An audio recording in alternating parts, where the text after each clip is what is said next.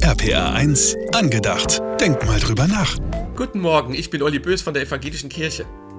Wenn ich was übers Himmelreich erfahren will, dann lese ich am besten in der Bibel nach, was Jesus darüber erzählt hat. Und dann kriege ich ziemlich schnell raus, aha, da liegt der Hund begraben. Der Satz ist ein Sprichwort geworden. Das sagt man, wenn für ein bestimmtes Problem die Lösung gefunden ist.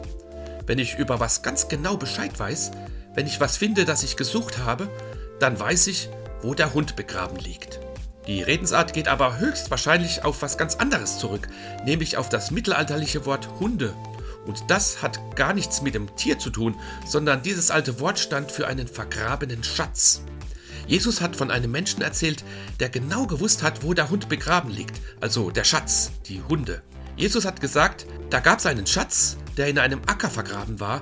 Ein Mann hat den Schatz entdeckt, grub ihn aber dann wieder ein und in seiner Freude, weil er gesehen und gewusst hat, wo der Schatz begraben liegt, hat der Mann alles verkauft, was er hatte. Und mit dem Erlös hat er dann den Acker gekauft. Und genau so kann man auch das Reich Gottes, das Himmelreich erwerben. Das Himmelreich ist also wie ein Schatz, eine Hunde, für die ich alles stehen und liegen lasse und auch alles investiere, damit ich es krieg.